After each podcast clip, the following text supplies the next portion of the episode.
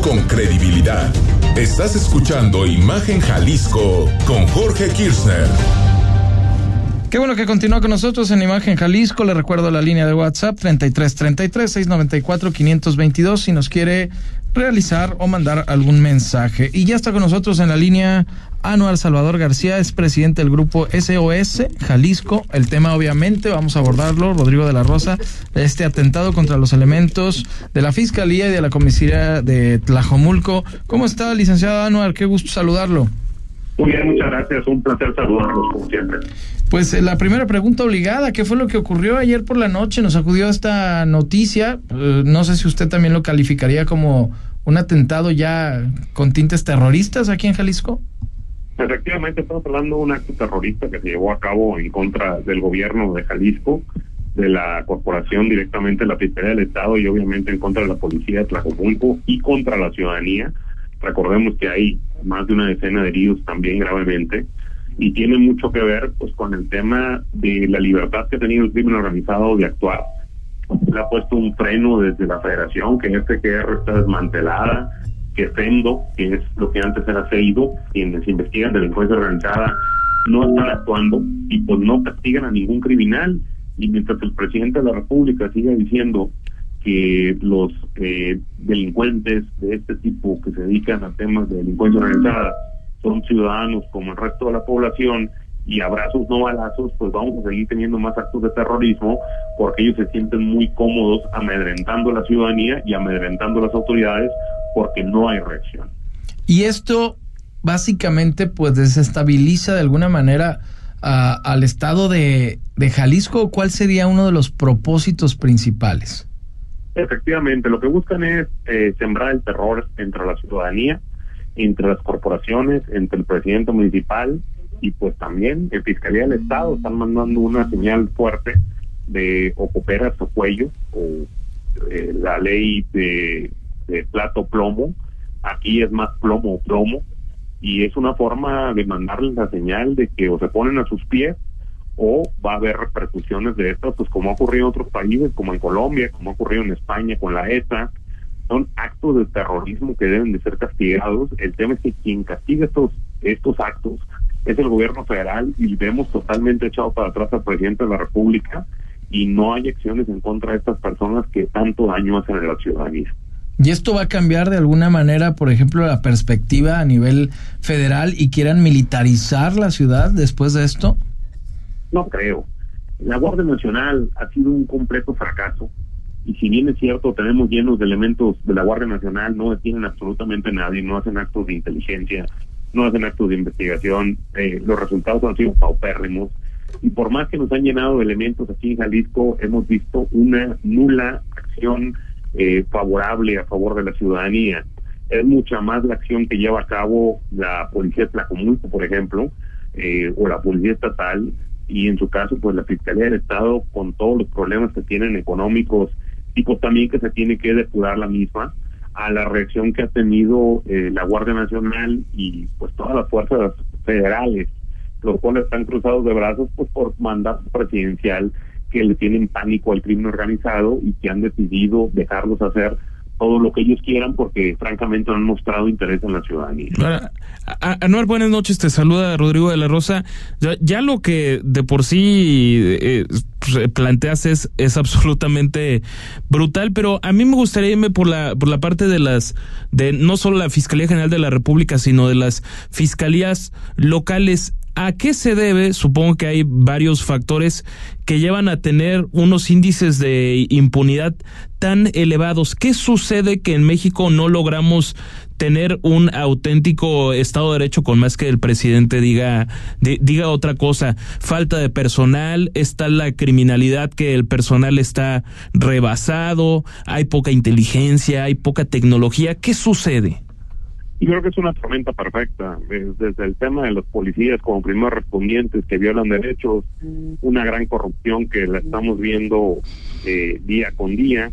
Eh, por otro lado, eh, tenemos una gran deficiencia al momento de integrar carpetas de investigación por parte de la Fiscalía.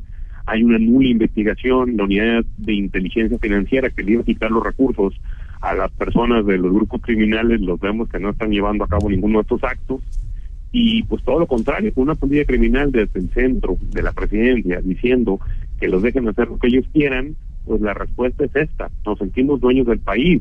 Ya lo dijo la DEA, el 80% del territorio mexicano está controlado por el crimen organizado.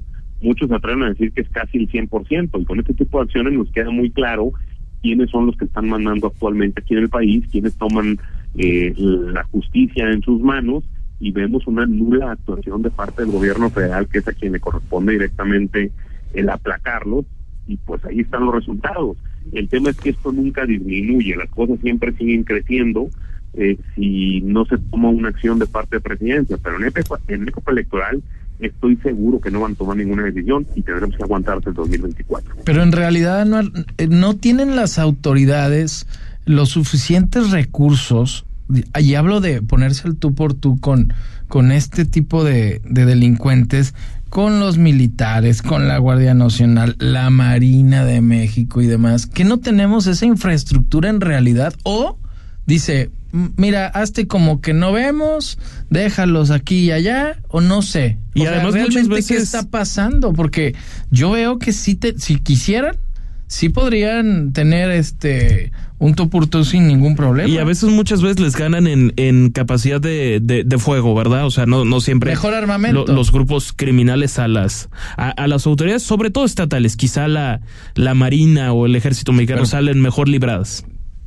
Ningún grupo de crimen organizado es más poderoso que el Estado mexicano. El problema es la política criminal del gobierno federal que no va en contra de ellos si tomaran la decisión de ir en contra de ellos, los desarticularían.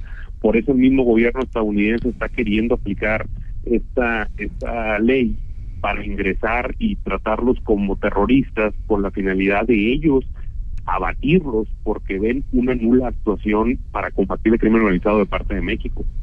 ¿Y qué tendría que ocurrir a partir de lo que sucedió ayer por la noche? ¿Cuál tendría que ser una buena estrategia por parte de los gobernantes de aquí, porque ya lo escuchábamos de Lemus, también del gobernador, que hay que unirnos, hasta nos pusiste ahí la entrevista con Villanueva, Rodrigo de la Rosa, que hay que unirse, tanto federales, municipales, estatales, pero ¿cuál sería una buena estrategia para que no vuelva a ocurrir este tipo de hechos? Tienen que quitarle los recursos al crimen organizado. Hay una unidad de inteligencia financiera en el Estado que no funciona, no está actuando tiene que unirse con la federación para de una manera conjunta hacer operativos con inteligencia, detectar estos grupos, desmantelarlos y pues mandarlos a prisión. El tema es que, si bien es cierto, aquí en Jalisco hemos visto más voluntad, a pesar de la vulnerabilidad de instituciones, a nivel federal hay un bloqueo completo para que esto suceda. Entonces, no es una situación fácil para el gobierno estatal eh, cuando se encuentran solos y cuando el gobierno federal ha decidido meterse las manos en los bolsillos y dejar solos a todos los estados, sobre todo los que no tienen el gobierno de Morena encabezándolos. Y ahora lo que ocurrió Rodrigo de la Rosa, Anuara, el día de ayer, fue algo de una estrategia planeada y, y, bien y, bien manejada, porque yo me imagino, y tú eres experto y especialista, el conseguir este tipo de artefactos, bueno, con dinero se pueden comprar muchas cosas, pero conseguirlos, colocarlos, colocarlos de tal manera que no, que no hagan un eh, efecto y exploten a estas personas, o sea, fue algo bien diseñado. Efectivamente, esto es algo muy bien organizado, recordemos que los grupos delictivos se han encontrado que han traído de las FARC para que los entrenen, que han traído elementos de la ETA para que los entrenen. Ha habido detenciones de estos mismos grupos eh, guerrilleros yendo a otros países como por ejemplo España y que ya lo que tienen y vienen de México. Obviamente estos grupos con el gran poder económico que tienen es lo que están haciendo. Y el gobierno federal con estas acciones de no ir en contra de ellos, lo único que han hecho es fortalecerlos. Oye, Anuar, y además preguntarte, no, no, no sé cómo lo, lo veas, pero pareciera que la unidad de inteligencia financiera de repente como que está más ocupada en, en lo político, ¿no? En estar investigando a quién se, se, se sale de, de, lugar, a quién empieza a, subirse de, de, tono y se ve muy politizada para, para esos temas y sumamente efectiva para bloquear esas cuentas, pero nada con el crimen organizado. Totalmente. No vemos acciones eh, en contra del crimen organizado, no vemos que le quiten los recursos, no vemos que apliquen la ley de extinción de dominio. Eh, pues es una política criminal del gobierno federal de dejar a los narcos libres por su casa y no atender los crímenes de alto impacto. El problema es que el crimen organizado ha crecido tanto que ya están tomando también los delitos del fuero común, son los que los controlan, robo de vehículos, trata de blancas, secuestro, extorsiones, y en todo están atrás ellos. Esto es porque los han dejado crecer de tal manera, porque no se les ha perseguido y castigado, que ahora se sienten los amos y señores, tan es así, que ya hacen actos terroristas sabiendo que quedan impunes. Pues muy bien, Anuar Salvador García, presidente del grupo SOS Jalisco. Muchísimas gracias por la llamada y te vamos a invitar la próxima semana para que nos acompañes.